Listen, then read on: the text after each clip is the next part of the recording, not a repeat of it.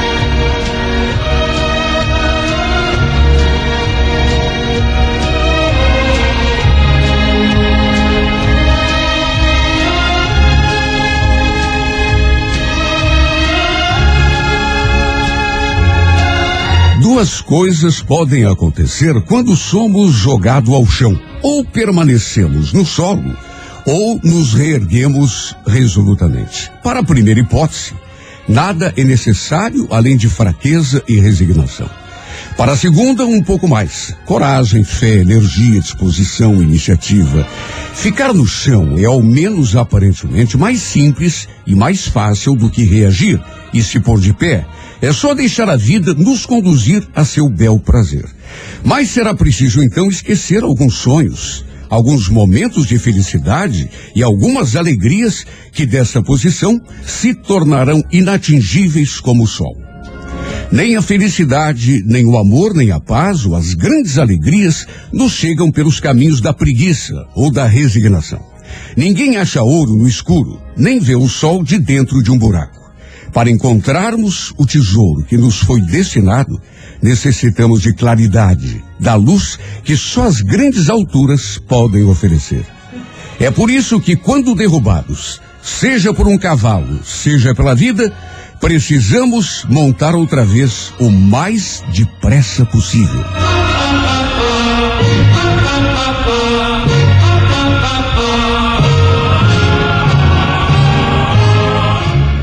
Olha, eu, o- você leu uma frase há pouco tempo aí que a, a qual não daríamos publicidade porque é meio perigosa, né?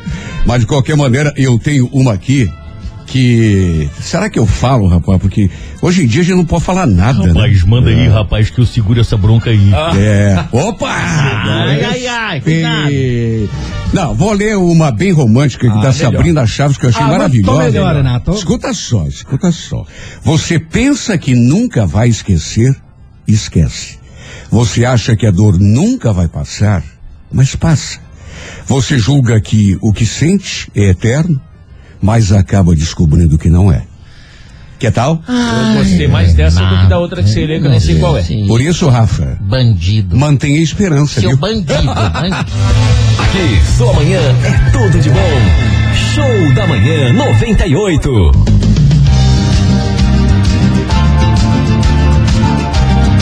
Pois então, agora são 8 horas e 8. Hoje, dia 4 de fevereiro, Dia Mundial do Combate ao Câncer e dia da criação do Facebook também, viu, gente? Foi criado o Facebook em 2004, né? No dia 4 de fevereiro, está fazendo aniversário hoje. Bom, a pessoa que nasce no dia 4 de fevereiro costuma ser generosa, sabe atrair amizades, porque não hesita em ajudar quando seu apoio é solicitado. Gosta de atividades onde possa colocar em ação o seu dinamismo, seu raciocínio e suas ideias, que, no entanto, nem sempre são bem compreendidas ou bem aceitas. Tem boa índole e facilidade de manter bom ambiente, embora possa parecer rebelde quando alguém tenta lhe impor algo que seja contra a sua vontade. Não gosta de se submeter a muito rígidas, pois seu amor à liberdade a leva a optar por um tipo de atividade em que possa eh, agir segundo o seu desejo de momento e de acordo com sua intuição. Às vezes, surpreende as pessoas à sua volta com atitudes que à primeira vista parecem sensatas, se tornando imprevisível, mas na verdade apenas tem seu jeito todo particular de interpretar a vida e os acontecimentos. Também nasceram no dia 4 de fevereiro. Quem que é que é? E, portanto, estão de aniversário hoje Ah. os cantores. Um é pagodeiro. Bom, o nome dele já diz tudo. Quem? Zeca Pagodeiro. Opa, eu gosto do Zeca. O, o, o roqueiro, meio maluco, né? O, o, o Alice Cooper também. Alice Cooper. Vixe, doidão na Faz. pedra, Renato. É verdade, é verdade.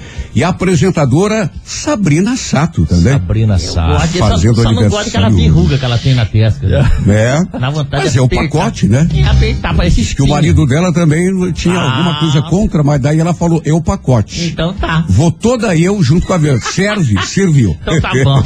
Pra você que hoje completa mais um ano de vida, um grande abraço, parabéns e feliz aniversário.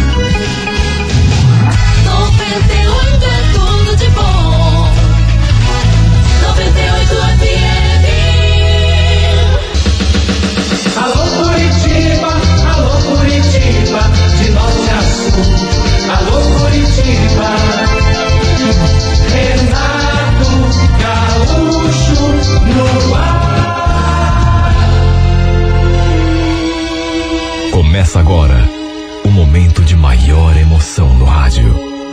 98 FM apresenta A Música da Minha Vida com Renato Gaúcho. Quando eu estou aqui, eu vivo esse momento lindo.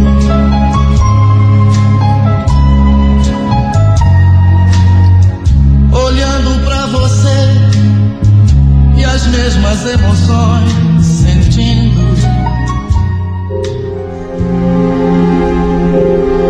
Ontem começamos a contar a história de Débora e Ivan, fazendo uma breve retrospectiva. Ao completar 17 anos, Débora começa a ser assediada pelo padrasto, Claudinei, mas não conta para a mãe. Até que começa a namorar um rapaz, e quando Claudinei descobre o namoro da menina, fica possesso. Ele então exige que ela ceda seus desejos sob o argumento de que foi para a cama com o menino. E ao perceber que está correndo perigo, Débora resolve finalmente contar seu drama para a mãe sobre o assédio que vem sofrendo. E é a partir daí que retomamos a narrativa.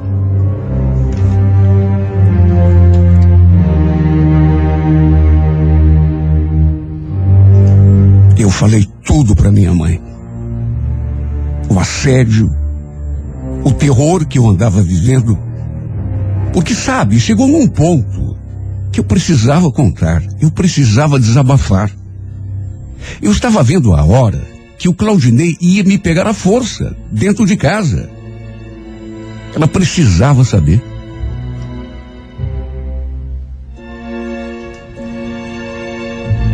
Só que que a minha mãe falou quando eu contei tudo me deixou desconcertada. Me deixou sem saber o que pensar.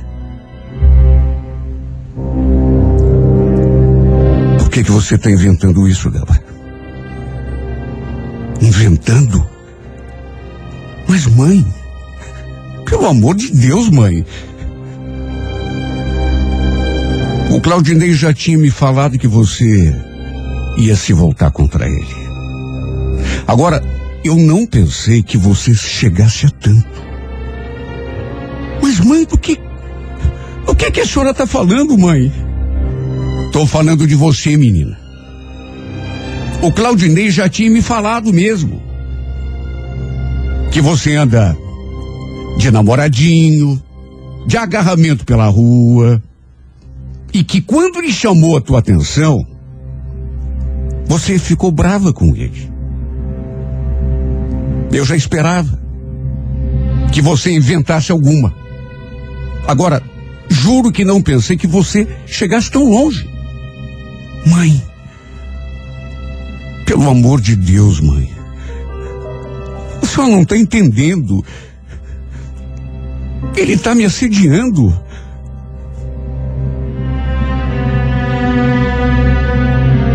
Quando eu percebi o que tinha acontecido.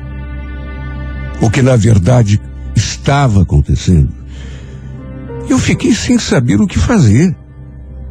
Custei acreditar. O safado do Claudinei já tinha conversado com a minha mãe. Quando eu ameacei que ia contar tudo para ela, o que, que ele fez? Foi lá.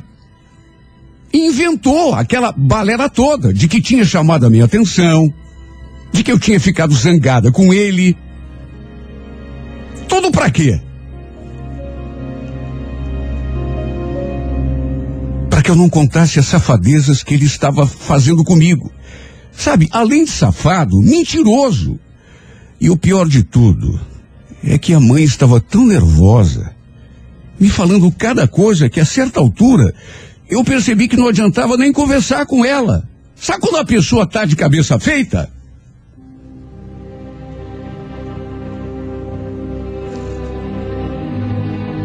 Sabe, chegou um momento que eu fiquei tão desesperada que comecei a chorar e saí para a rua. Deixei a minha mãe ali falando sozinha. Aconteceu tudo diferente do que eu imaginava.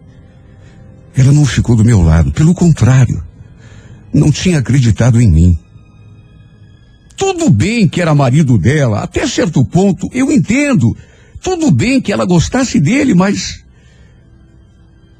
Olha, foi demais para mim. Fiquei perambulando pela rua durante não sei quanto tempo. Até que resolvi procurar o Ivan. Eu precisava do apoio dele. Por isso, decidi contar para ele tudo o que estava acontecendo na minha vida e que até aquele momento eu não tinha contado para ninguém. Tinha acabado de contar para minha mãe, mas olha, se arrependimento matasse, o Claudinei inverteu tudo. Sabe, ele se preparou. Ele me armou aquela arapuca e eu caí direitinho. Fez a cabeça da minha mãe. E ela não quis nem me escutar. Olha, eu tremia de tão nervosa.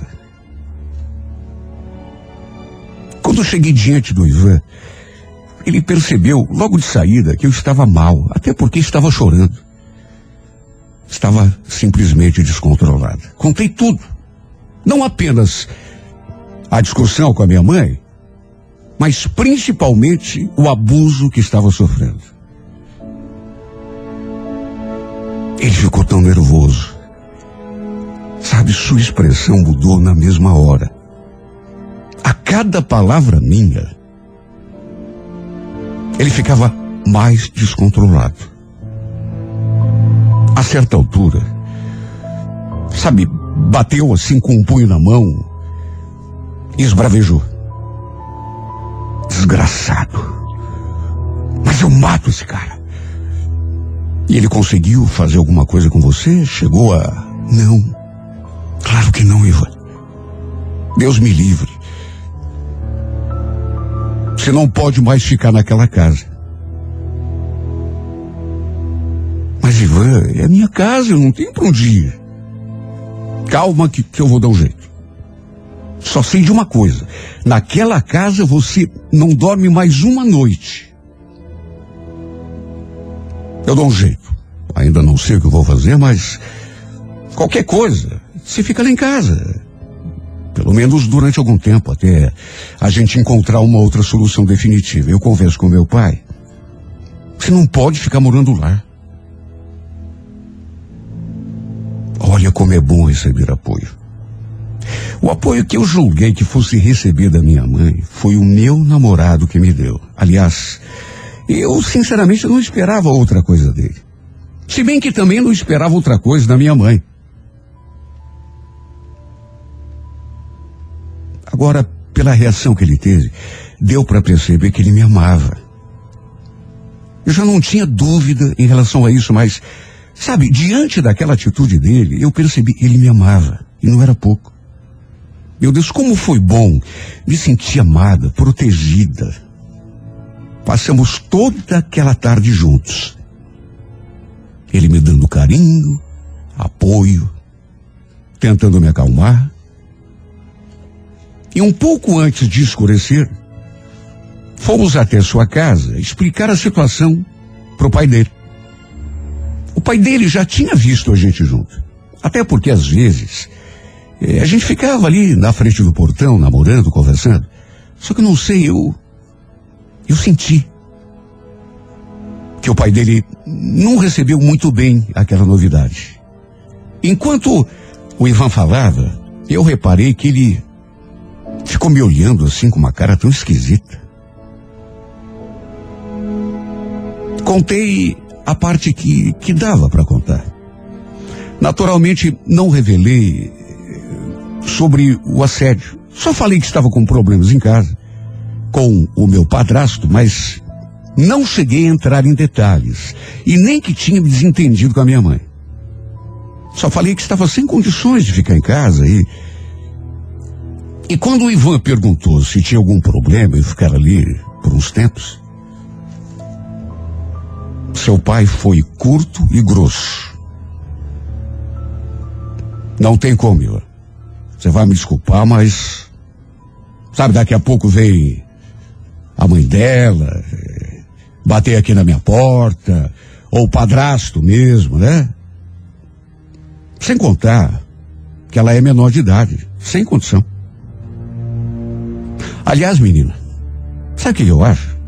Eu acho que você devia voltar para tua casa, conversar com a tua mãe, se entender com o teu padrasto. É a melhor coisa que você faz.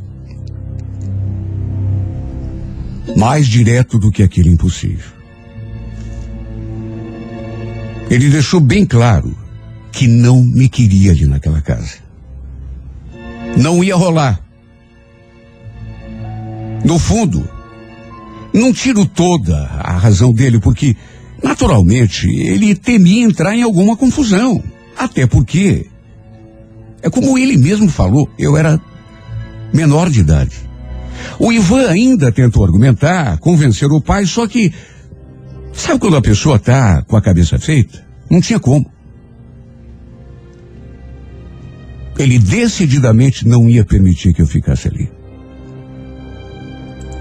Fazer o quê? Repito, até certo ponto eu entendi. Para resumir, ficamos sem saber o que fazer. Na verdade, eu só sabia de uma coisa. Para minha casa, para a casa da minha mãe, eu não ia voltar. Não queria encarar minha mãe, muito menos aquele nojento do marido dela. O coitado do Ivan, ele ficou tão, tão chateado, ficou tão sem jeito, pediu desculpas pela atitude do pai. Eu falei que estava tudo bem, até porque ele não tinha culpa. A casa não era dele.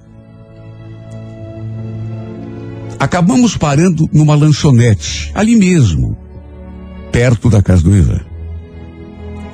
E ficamos ali conversando e tentando arranjar uma saída, encontrar uma solução. Sabe quando a gente não tem para onde correr? Eu não tinha para onde ir. Repito, para casa eu não queria voltar. Na casa dele também não me queriam. Eu podia até procurar alguma amiga, mas eu fiquei tão sem jeito. E o medo de ser recebida do mesmo jeito que havia sido recebida lá na casa do Ivan. Na casa de qualquer amiga que eu procurasse, naturalmente que o pai e a mãe dessa minha amiga iriam querer saber por que é que eu tinha saído de casa. Eu estava tão, tão cansada de dar explicações, de. O fato é que fomos ficando ali naquela lanchonete, até que o dono veio avisar que ia fechar. Olha, eu nunca imaginei que fosse passar uma situação daquelas. Mas acredite quem quiser. Acabamos dormindo na rua, debaixo de uma marquise de um supermercado. Quer dizer, dormir é só o jeito de falar, né? Porque a gente ficou ali, nós dois sentados, naquele degrau da escada, abraçados um ao outro, enquanto as horas foram passando. Sabe a atitude do Ivan? de não sair do meu lado em nenhum momento, só me fez amá-lo ainda mais. Porque ele tinha casa. Ele podia estar em casa, dormindo, na sua cama, confortável, só que não. Ficou ali do meu lado o tempo todo. Não saiu um segundo sequer do meu lado durante toda aquela madrugada fria que a gente teve de passar, como se fôssemos indigentes, sem teto. Bom, ele não era, mas eu, naquelas alturas, era uma sem teto com toda certeza. Eu sei que podia até ter voltado atrás e ter tentado me acertar com a minha mãe, mas só de me lembrar das coisas que ela havia dito. Sabe, eu estava tão magoada com ela, porque, sabe, eu esperava tanto a compreensão dela, e no entanto, foi a pessoa que me virou as costas justamente no meu momento de mais necessidade. Meu Deus, era minha mãe. Só de lembrar de tudo o que ela tinha falado. Chegava a me dar uma dor assim no peito. Ela não tinha acreditado em mim. Pelo contrário, tinha preferido acreditar naquele cafajeste do Claudinei. Só de lembrar daquele infeliz, das coisas que ele tinha feito e dito, sabe, me dava vontade até de vomitar. Aquela foi sem dúvida a, a noite mais longa e mais triste da minha vida. Se bem que triste por um lado e feliz por outro, porque o Ivan ficou ali do meu lado o tempo todo. Olha, se ele não estivesse comigo, me aquecendo, me dando proteção, eu sinceramente não sei o que teria sido de mim, porque foi a maior prova de amor que alguém poderia me dar. Ficar do meu lado no pior momento da minha vida. Só que não podia continuar daquele jeito. Tínhamos dormido na rua, como indigentes, mas aquilo não poderia se repetir. Eu não iria aguentar. Foi quando, quando estava amanhecendo, ele falou: Olha, eu estava aqui pensando. Eu tenho um tio que mora em Quitandinha e a gente podia ir lá conversar com ele, quem sabe ele nos ajude de algum modo. Faz tempo que eu não falo com o tio, mas eu tenho certeza que alguma coisa ele arranja pra gente. Você topa? Olha, eu sinceramente nem imaginava onde ficava a Quitandinha. Nunca tinha ido lá. Só que estávamos sem opção. Não custava tentar. Segundo ele, esse tio conhecia muita gente. Parece que ele tinha um comércio lá em Quitandinha. Quem sabe até conseguisse lhe arranjar um emprego. E foi com essa esperança que com os trocados que ele tinha, a gente foi lá e comprou a passagem para Quitandinha. Ele ainda passou em casa, pegou algumas roupas, pegou, pegou algumas roupas, inclusive, para mim, de uma irmã. E começamos a nossa aventura. De qualquer maneira, minha mãe, pela reação que havia tido, não estava nem aí para mim. Sabe, eu pensei tanto nela naquele momento, mas sabe aquela mágoa, aquela conversa, o semblante dela olhando para mim como se eu fosse uma mentirosa, como se eu estivesse inventando aquilo que ele tinha contado. Olha, chegava a me doer o peito. De qualquer maneira, eu estava tão insegura, imaginando o que seria de nós se esse tio do Ivan não recebesse a gente bem ou, por sorte, desta vez tudo deu certo. Ele ficou assim meio ressabiado, eu senti. Mas, pelo menos, não negou guarida pra gente. E ainda prometeu que ia conversar com um amigo dele para ver se conseguia arranjar um serviço pro Ivan. Olha, eu rezei para que tudo desse certo. Para que eu não precisasse nunca mais voltar lá na casa da minha mãe. Olha, se dependesse de mim, eu não queria olhar para a cara daquele marido dela nunca mais na minha vida. Pelo menos dessa vez, eu não fui enxotado. Do jeito que tinha sido lá na casa do Ivan. Esse tio do Ivan, no dia seguinte, conversou lá com esse amigo dele. Depois o próprio Ivan também foi lá conversar. E esse Jorge, amigo do seu tio, tinha uma chácara ali mesmo na região de Quitandinha. Estava precisando de uma pessoa para tomar conta da propriedade e dos animais. E apesar do Ivan ser novo ainda, de não ter praticamente nenhuma experiência naquele tipo de serviço, no fim, pro meu alívio, acabou dando tudo certo. E a gente acabou se mudando, nós dois, para essa chácara. Sabe, o dono gostou da gente. Graças a Deus, alguma coisa de bom tinha que acontecer.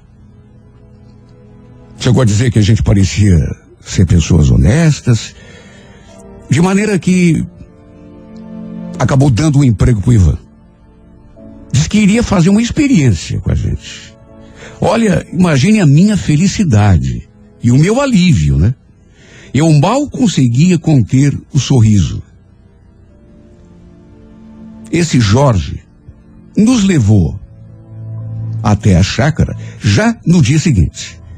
Mostrou o terreno, as instalações, explicou o serviço.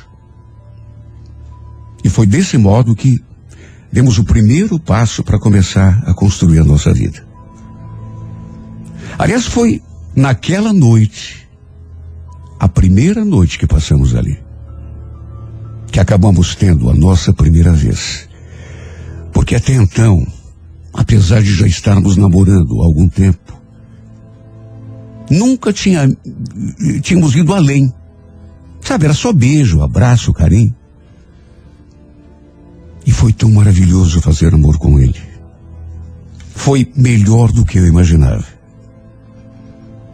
Ele me tratou de um jeito tão carinhoso que se tivesse alguma dúvida, e na verdade não tinha, mas se tivesse, eu teria chegado à conclusão de que ele era, sem dúvida nenhuma, o amor da minha vida.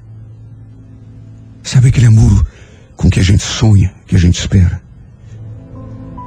Eu tinha certeza de que, a partir daquele dia, as coisas começariam a dar certo pra gente. Na verdade, já tinham começado. E aos poucos fomos nos adaptando àquela nova vida, nos acostumando com o serviço, com o lugar. De vez em quando, o seu Jorge aparecia para dar uma conferida em tudo, para ver se a gente estava conseguindo se virar e, pelo jeito, estava aprovando tudo que via. Parecia ser uma pessoa simples, eh, apesar da gente saber que ele era bem de vida. Chegava, pedia que eu preparasse um café e ficava ali de conversa com a gente. Olha, se o Ivan estivesse na lida, ele ficava conversando só comigo, me contando histórias, querendo saber coisas da minha vida. Sabe, uma pessoa assim bacana, simples. O patrão que todo empregado gostaria de ter. Até que um sábado, ele chegou bem cedo.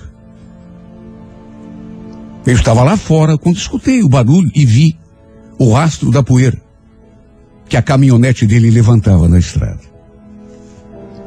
Ele chegou e perguntou pelo Ivan. Falei que ele devia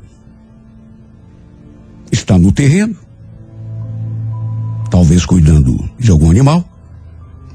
Ele então pediu que eu, como sempre fazia, passasse um café para a gente tomar. Sabe, tudo normal. Coisa que já tinha acontecido um monte de vezes. De repente o Ivan também chegou.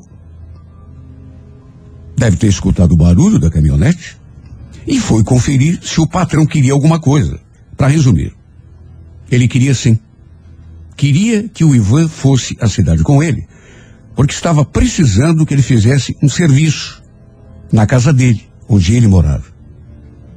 Meu marido, naturalmente, se prontificou a ir no mesmo instante. Não trocou nem de roupa. Os dois terminaram de tomar o café, entraram na caminhonete e se foram. E eu fiquei ali sozinho. Pelo que o seu Jorge tinha falado, até quatro horas da tarde, no máximo, ele traria o Ivo de volta.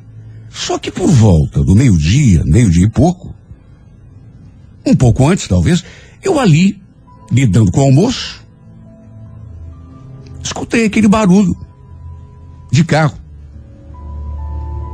Pelo jeito, tinham terminado o serviço antes do esperado. Ainda bem que eu estava preparando o almoço, porque o patrão com certeza iria ficar para almoçar com a gente. Estava ali distraída, lidando com as panelas do fogão, até que de repente escutei aquele barulho na porta. Me virei e dei de cara com o seu Jorge. Coisa que eu já imaginava. O problema foi que ele não disse uma palavra, mas ficou olhando para mim assim. Eu esperando que o Ivan também entrasse pela porta, porque na minha cabeça os dois tinham voltado juntos, claro. Só que não. Aquele homem entrou pela porta, repito, me olhando em silêncio. E o fato é que, a certa altura, eu. Eu olhei para os olhos do meu patrão e percebi aquela coisa familiar. O jeito como ele me olhava. Ele nunca tinha me olhado daquele modo. Mas aquele olhar eu conhecia. Sabe quando a pessoa te olha assim, fixamente? Eu conhecia aquele olhar. Era o modo como o meu padrasto me olhava. Olha, chegou me dar um gelo na espinha. De qualquer modo, procurei não me abalar. Perguntei pelo meu marido e, para minha surpresa, ou nessas alturas nem tanta, ele falou que o Ivan tinha ficado na cidade, terminando o tal serviço, que depois iria buscá-lo.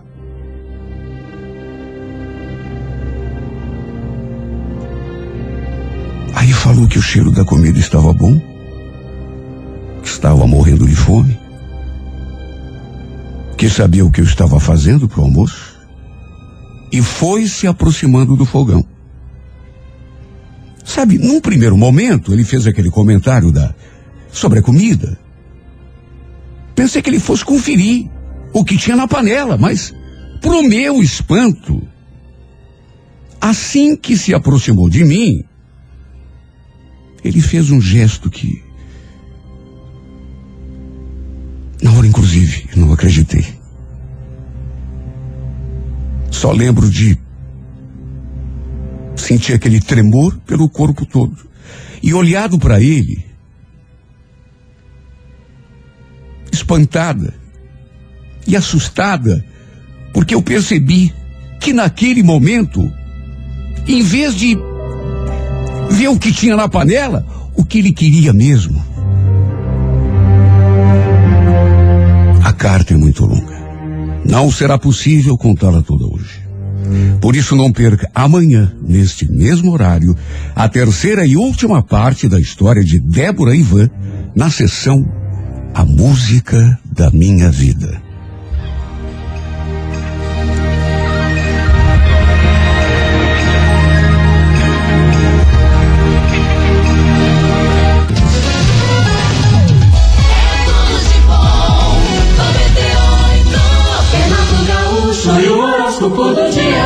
Alô, você do signo de Áries. Ariano, Ariana, mantenha a atenção voltada, Ariano, para aquilo que eh, verdadeiramente tem importância e influência na tua felicidade e bem-estar.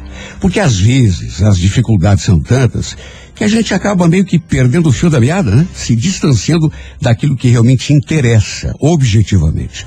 No amor, mostrar segurança será importante, mas busque não eh, eh, oprimir e nem pressionar ninguém, né? Na tentativa de mostrar a autoridade. A Corebege, número 23, hora quatro da tarde. Bom dia, touro. Taurina, Taurino, lembre-se que ter errado ou fracassado numa determinada tentativa do passado não significa que vai ser sempre assim. Não deixe maus resultados te traumatizarem a ponto de eh, causar insegurança e você não ter a coragem para tentar de novo, né? No romance, não permita que o sentimento que tem por uma pessoa te faça perder de vista aquilo que é sensato. A cor é laranja, número 04, hora dez e meia da manhã. Gêmeos, bom dia. Geminiano, duas coisas podem te atrapalhar agora. Se deixar perturbar pelos outros e não dar sequência àquilo que começou. No primeiro caso, já está mais do que na hora de você ignorar pessoas sem importância. Que é uma coisa que a gente, às vezes, mesmo sem querer, acaba fazendo, né? Dando ouvidos à conversa mole, a coisa que não tem a ver. É, quanto à segunda, falta de persistência, é um problema meio crônico do geminiano, né? Se você fosse sempre até o fim das suas iniciativas, só não conseguiria dar vida o que não quer. No romance, atenção, aprenda a demonstrar interesse também, em vez de só esperar atenções para si. A Cure Prata, número de sorte 59, hora favorável, oito e meia da noite. Bom dia para você de câncer. Câncer, é, domine aquela velha mania de se achar incapaz de realizar determinada coisa ou de se considerar inferior aos outros a fim de justificar o comodismo. Põe uma coisa na cabeça, câncer. Quem faz a gente ser inferior ou incapaz não é a vida, não são os outros, é a gente mesmo através do pensamento negativo. Cuidado com isso, hein? Isso é uma doença, pensamento negativo. No romance, não desfaça de si, nem tenha medo de competição. Você tem mais charme do que imagina. A Verde, número 03, hora duas da tarde.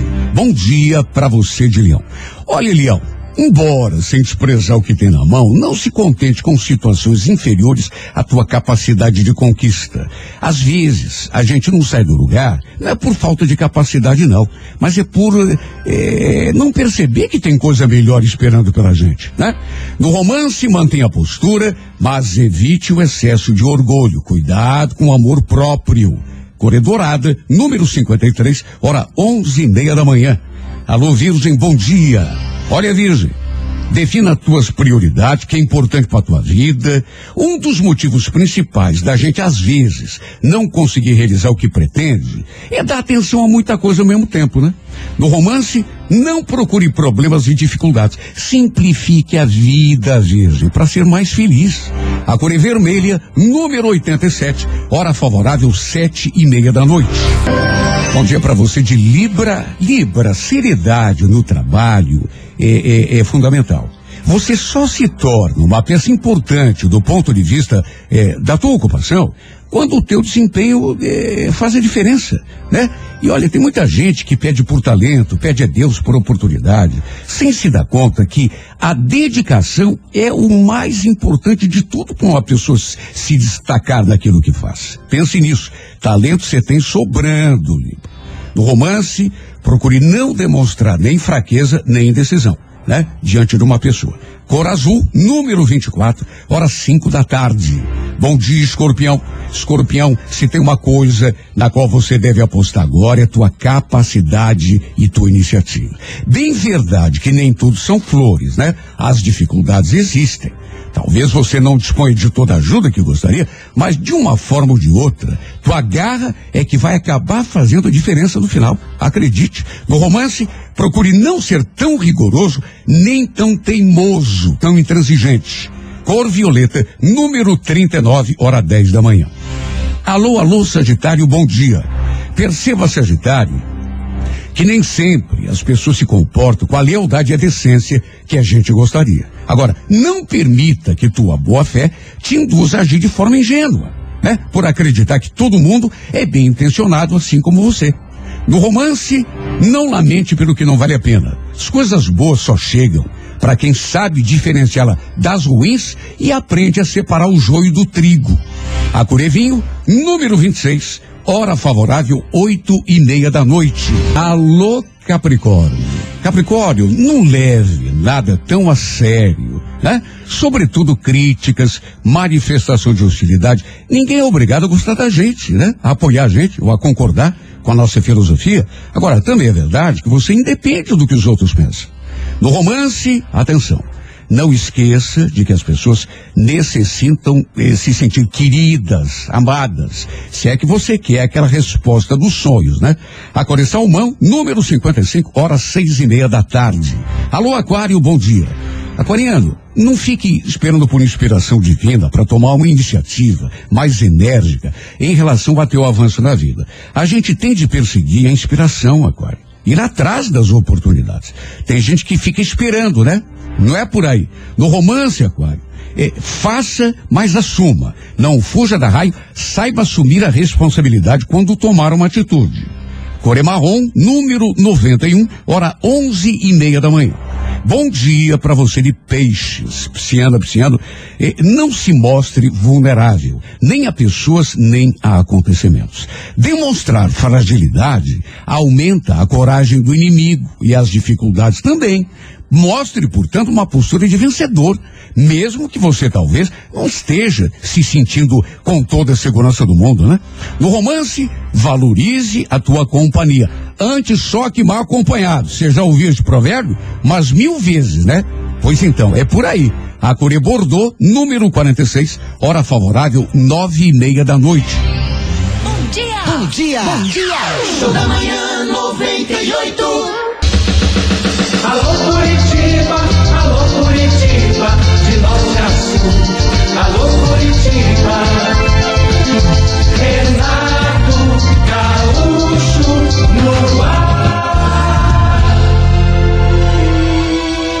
Começa agora o momento de maior emoção no rádio. 98 FM apresenta A Música da Minha Vida com Renato Gaúcho. Quando eu estou aqui, eu vivo esse momento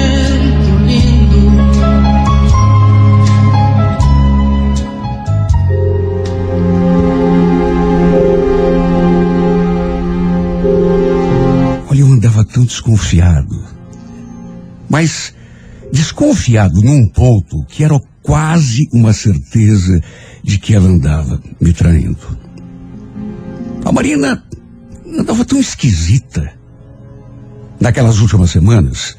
Sabe, cheia de segredinhos com aquele maldito celular que ela não largava para nada. E me tratando de um jeito assim. Sabe aquela indiferença? Fugindo de mim, inclusive na cama. Quando eu queria fazer amor. Já fazia algum tempo que ela não me dava a devida atenção. À noite, por exemplo, quando estávamos em casa, ou então final de semana, em vez de conversar comigo, ela ficava o tempo todo trocando mensagens com as amigas pelo celular. Quer dizer, pelo menos era o que ela me dizia, que estava conversando com as amigas. Só que eu, sinceramente, não engolia aquela história. Principalmente porque ela não me deixava nem chegar perto daquele telefone. Sabe, quando ia ao banheiro, por exemplo, até para tomar banho, levava junto o celular. Se ia preparar a comida, ia para a cozinha. O aparelho estava sempre junto, ali do lado. Sabe, um cuidado que ela tinha com aquele celular, que sinceramente eu comecei a ficar desconfiado. Mais do que simplesmente desconfiado, repito, já era quase uma certeza de que ela estava aprontando alguma. Meu celular, por exemplo, eu deixava em qualquer canto, em cima do sofá, na mesa, no quarto, sabe? Nem senha tinha o, meu número, até porque não tinha segredo com ninguém. não tinha nada para esconder. Um dia, inclusive, a gente brigou por causa disso. Ela tinha ido à cozinha tomar um copo d'água e deixou o celular ali em cima do sofá. Coisa que raramente acontecia. Deve ter sido um descuido. Eu até estranhei. Vendo aquele celular dando sopa. Num impulso, peguei o aparelho da mão. Só que antes que eu conseguisse ver alguma coisa, ela já tinha voltado e me viu com o telefone dela. Olha, virou um bicho.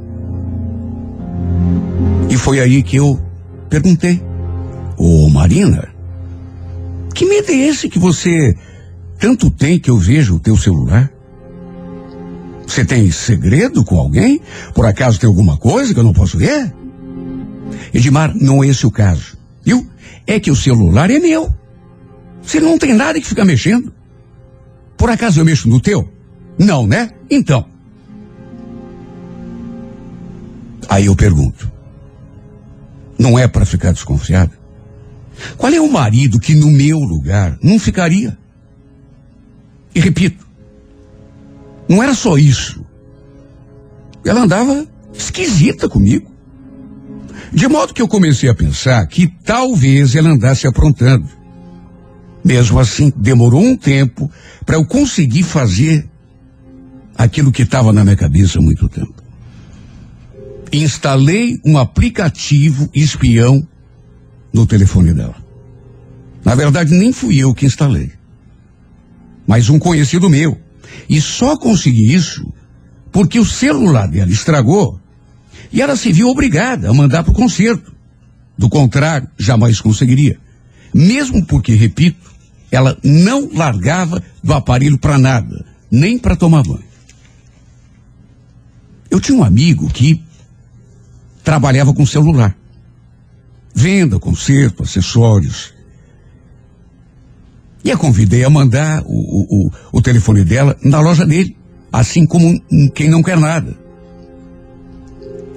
E depois, dei uma passadinha lá na loja para conversar com ele. E no fim, a meu pedido, ele instalou aquele aplicativo.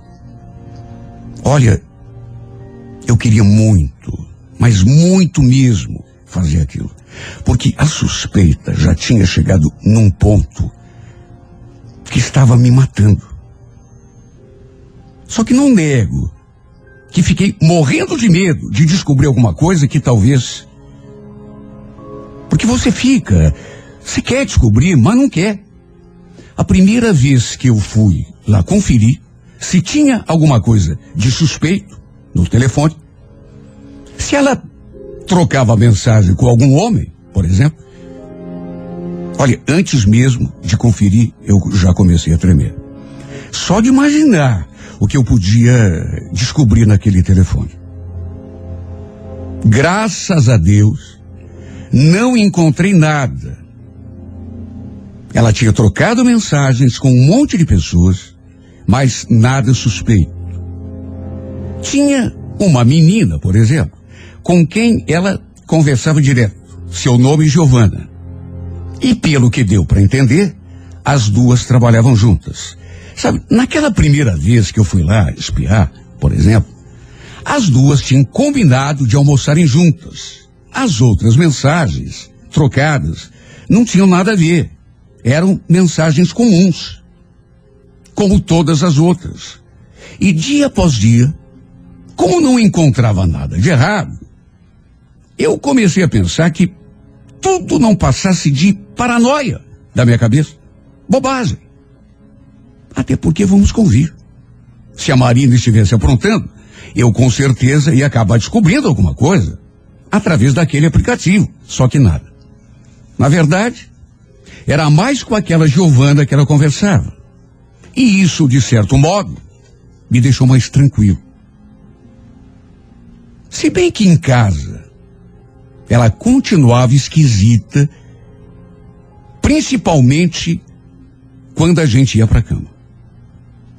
Um dia, no entanto, eu acabei pegando uma conversa que ela tinha trocado com outra amiga chamada Paula. Ela com certeza também trabalhava lá na empresa. Pelas tantas, minha mulher perguntou: Escuta, você falou com a Giovana hoje? É, ela te falou alguma coisa? É que ela tá tão estranha comigo. Sabe que nem me olhou na cara hoje? A tal de Paula respondeu que não sabia de nada, mas que se soubesse, contaria depois. Sabe, eu vi que a Marina tinha mesmo mandado algumas mensagens para aquela Giovana e fui lá conferir. Na primeira mensagem, por exemplo, ela perguntou: Nossa, Giovana, o que que houve? Você nem me olhou na cara hoje? Foi alguma coisa que eu fiz? A tal da Giovana não respondeu a mensagem. E minha mulher insistiu. E entre outras mensagens que constavam daquela conversa, mandou aquela. Você está me deixando agoniada. Me fala pelo amor de Deus, que foi que houve para você estar assim comigo? A outra novamente não respondeu. E minha mulher insistiu. Não faça assim. Não me trata com essa indiferença. Fala para mim. O que que houve? Nada. Novamente nada de resposta. E foi aí que minha mulher mandou outra mensagem. Que me deixou com a pulga atrás da orelha. Não por causa do teor do conteúdo, mas pelo modo como ela se dirigiu a outra. O que que tá havendo, meu amor? Conta pra mim. Olha, eu li aquilo e repito, embora a mensagem em si não tivesse assim um teor comprometedor, a maneira como ela se dirigiu àquela outra, meu amor, se bem que mulher é diferente de homem, né? Já vi mulheres tratando outra assim, eh, meu amor, meu bem, coisa que nós os homens a gente não faz. Sabe, depois disso, a Marina não mandou mais nada para Giovana. O detalhe foi que à noite ela chegou em casa com aquele bico. Não me deu nem boa noite. Simplesmente chegou, foi pro banho, se trocou e foi pro quarto. Não fez comida, não preparou nada, não comeu. Eu tive, inclusive, de fazer um lanche. Porque ela ficou lá trancada naquele quarto, toda jururu. Detalhe, não conversou comigo. E também não conversou com ninguém, nem por mensagem. Aliás, nem deve ter mexido no celular. Porque eu fui conferir pelo aplicativo espião e não encontrei nada. Só depois, quando entrei no carro, é que eu notei que ela tinha colocado o aparelho para carregar, sabe? Eu fiquei tão encafifado. Por que que ele estava daquele jeito? Chegou, não me cumprimentou, nem me olhou na cara, tomou o banho dele e foi pro quarto. Será que tinha sido por causa daquela história com aquela Giovana? Só podia, né? Sabe, não ficou muito claro, pelo menos para mim, mas pelo que entendi, a amiga dela estava zangada por alguma coisa. Tanto que não respondeu a nenhuma daquelas mensagens que ela mandou. Sabe, apesar de eu não ter nada a ver com aquilo, eu fiquei muito curioso para saber o que andava acontecendo. Quer dizer, eu digo que não tinha nada a ver, mas tinha sim. Até porque aquilo estava influenciando negativamente no meu casamento. O pior de tudo foi que não sei o que aconteceu, porque. Sei lá o que houve. No celular da, da Marina, porque o aplicativo espião deve ter sido desconfigurado. Ou não sei o que aconteceu, porque eu simplesmente não consegui mais acessar as mensagens que ela trocava. E como se fosse pouco, a cada dia que passava, ela ficava pior. Mais azeda do que no dia anterior. Chegava em casa, praticamente nem olhava na minha cara e ficava lá, grudada naquele aparelho o tempo todo. E ai de mim se eu perguntasse alguma coisa. Com quem que ela estava conversando? Sabe uma pessoa te olha com aquela cara que não precisa dizer mais nada? E se eu insistisse, ela me mandava cuidar da minha vida. Tinha chegado nesse nível o nosso relacionamento entre marido e mulher. Sabe, eu fiquei. Eu fiquei tão aborrecido porque, pelo menos com aquele aplicativo, eu tinha condições de saber com quem que ela conversava. E eu fiz aquilo durante pouco tempo, porque de repente, sei lá, desconfigurou o aplicativo. De maneira que agora eu estava na mesma. Não conseguia mais acompanhar as conversas dela. Olha, praguejei um monte por causa daquilo. De todo modo, alguma coisa estava rolando. Disso eu não tinha menor dúvida. Porque a gente já não tinha mais diálogo. Ela chegava azeda da rua e daquele jeito ficava o tempo todo. Não adiantava perguntar. Ela ficava eh, brava comigo por qualquer motivo e às vezes sem motivo. E o pior é que na cama, nossa relação ia, se é que se pode dizer isso, de mal a pior. Nos últimos tempos, nem encostar nela ela permitia. Fazer amor, sabe? Muito menos ainda. O fato é que um dia, sabe, porque aquilo já estava assim na minha garganta de um jeito que eu precisava desabafar. Quando ela chegou, eu falei que estava de saco cheio. Sabe, falei um monte. O que está acontecendo? Meu Deus, a gente parece estranho dentro dessa casa. Você não conversa comigo, não me olha na cara. Olha, eu estou desconfiado. E se for isso, abra o jogo comigo. Você tem outro homem na rua? A reação dessa mulher foi a mais esquisita possível. Em vez de ficar zangada, ela riu. Outro homem? Quem eu? Ai, Edmar, não me faça rir. Já estou querendo me livrar de um? Você acha que eu seria louca de arranjar outro? Eu, hein? Se livrar de um, mas como assim, Marina? O que, que você está querendo dizer com isso? Está querendo se livrar de mim? Edmar, vamos deixar essa conversa pra lá, sabe? Tô cansada. Me deixa.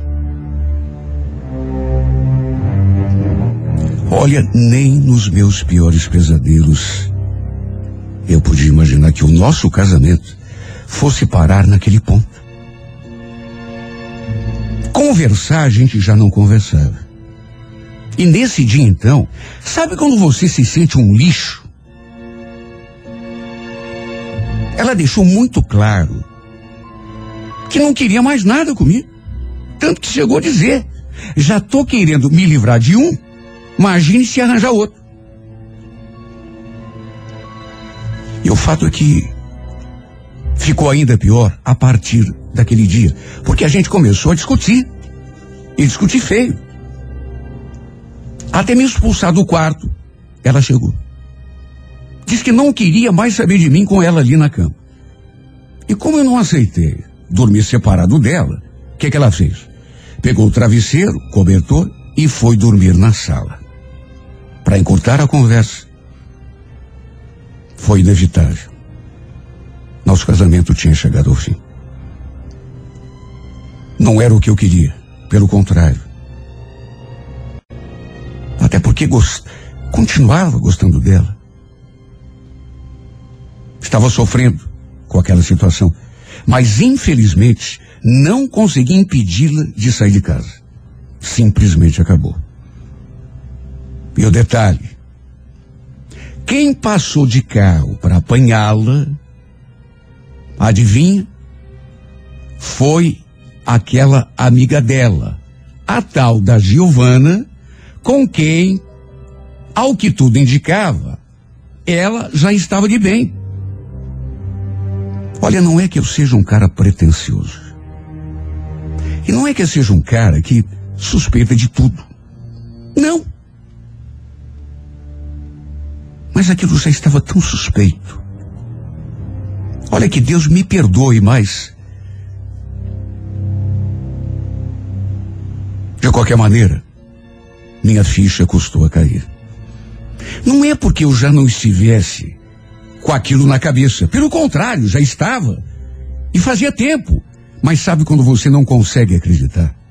Sabe quando você não quer acreditar? Eu podia ter impedido que ela saísse de casa. Eu podia não ter deixado que ela saísse por aquela porta com aquela mala.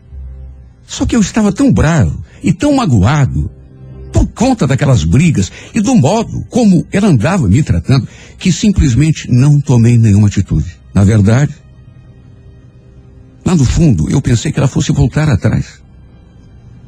Pensei que fosse só uma questão de tempo e ela voltaria para a gente conversar e se acertar. Só que os dias foram passando, passando e nada. Eu lhe mandava mensagem de vez em quando, só que ela lia, mas não mandava resposta. E olha, foi preciso aquela conversa com o primo dela para que a minha ficha realmente caísse.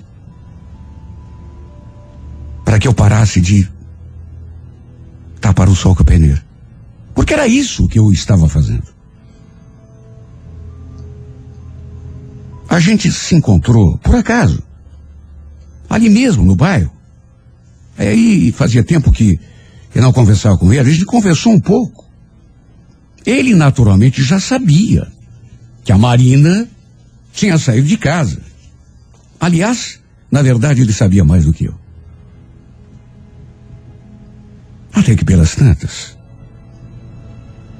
ele olhou assim para mim, mas sabe com uma cara tão Sabe quando a pessoa parece que tem alguma coisa para falar e, e parece que está com medo e ao mesmo tempo sorri, mas você percebe que é um, um sorrisinho assim forçado, ou, ou um sorriso de constrangimento. Eu percebi.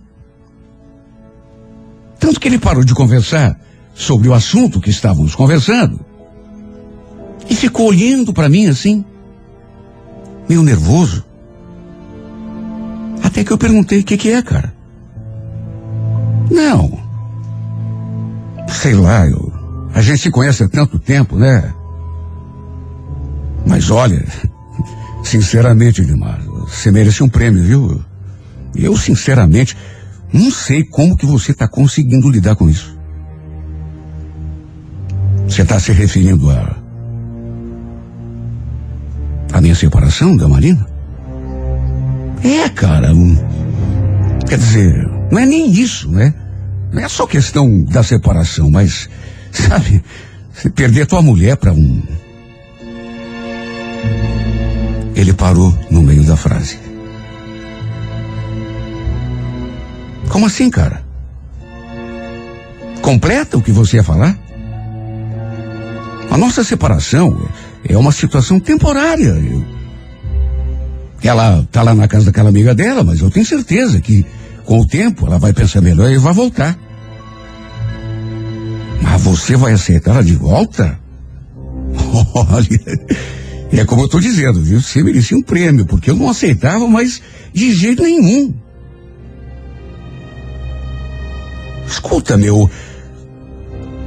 O que que você tá querendo dizer? Você tá querendo insinuar alguma coisa? Ou eu tô enganado? Ela vai voltar pra mim. Sabe, tá lá na casa da amiga, mas. Casa da amiga? Quê? Não é amiga? Escuta, você. Você não tá sabendo mesmo? Mas sabendo do que, rapaz? Meu Deus, Edmar. Essa Giovana com quem a, a Marina tá, tá, tá morando não é amiga dela. As duas estão de cacho.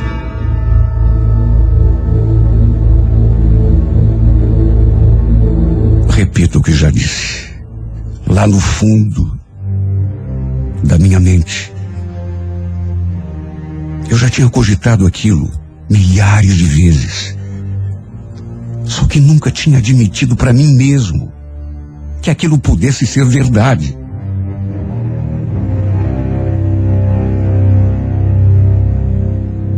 Pois ele me contou ainda que era só eu que não sabia, se é que eu não sabia, porque todo mundo já tinha conhecimento. Tanto que ele pensou que eu também soubesse. Mas eu, como eu já falei, no fundo, no fundo, até eu sabia. Mas sabe, eu precisava que alguém me jogasse aquilo na cara para admitir que aquilo era verdade mesmo. Porque eu não queria acreditar.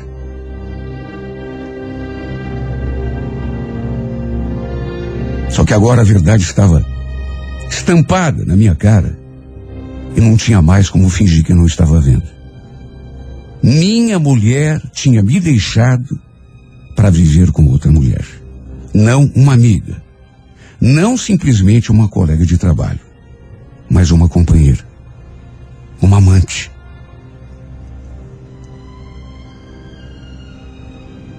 Olha, ninguém quer imaginar como eu me senti. Porque uma coisa é desconfiar. Uma coisa é a suspeita. Outra coisa é quando alguém vem e joga a verdade na tua cara, sem dó nem piedade.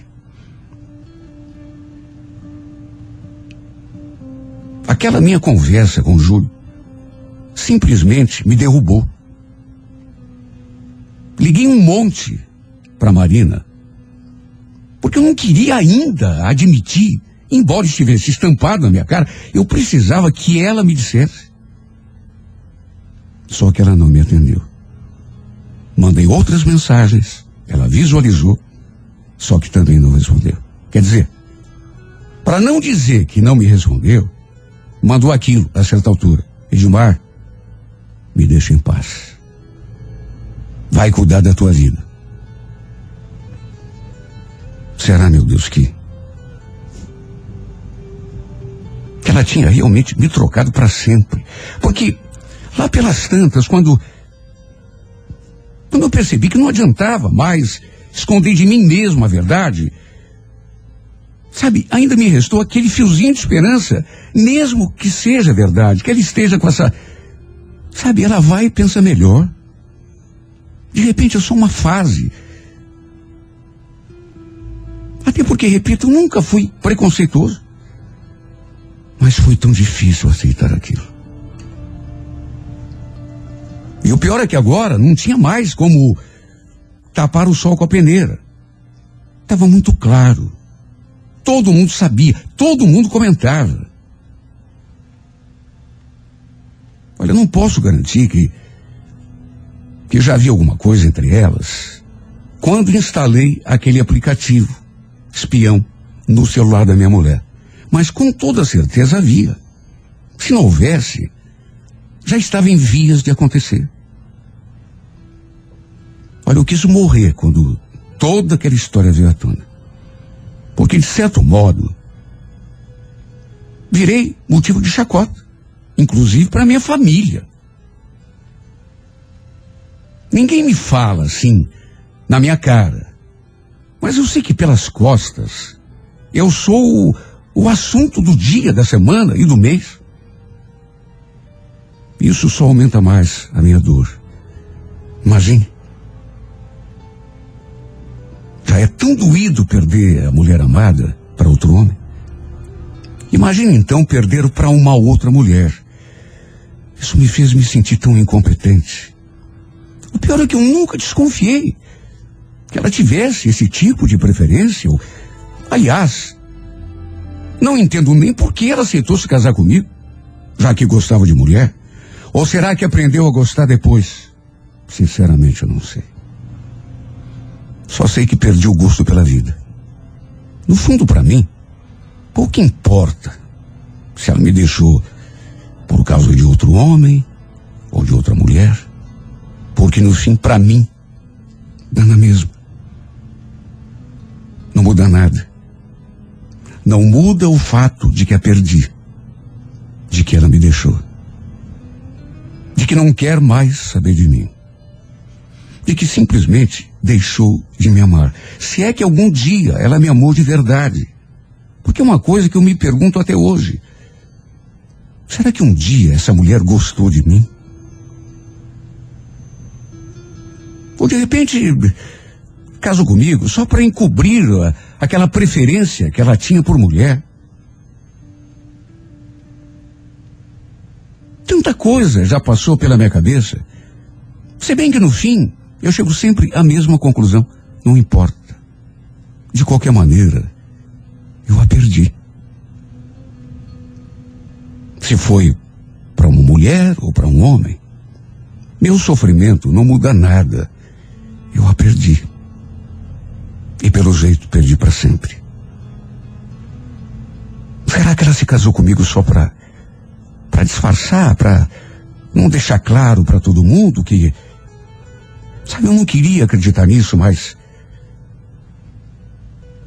será que em vez de me amar, em vez de se apaixonar por mim do jeito que eu me apaixonei por você, Marina, será que você não gostava de mim coisa nenhuma? Será, Marina, que você só me usou? Será? Time is going by so much faster than I. Well, I'm starting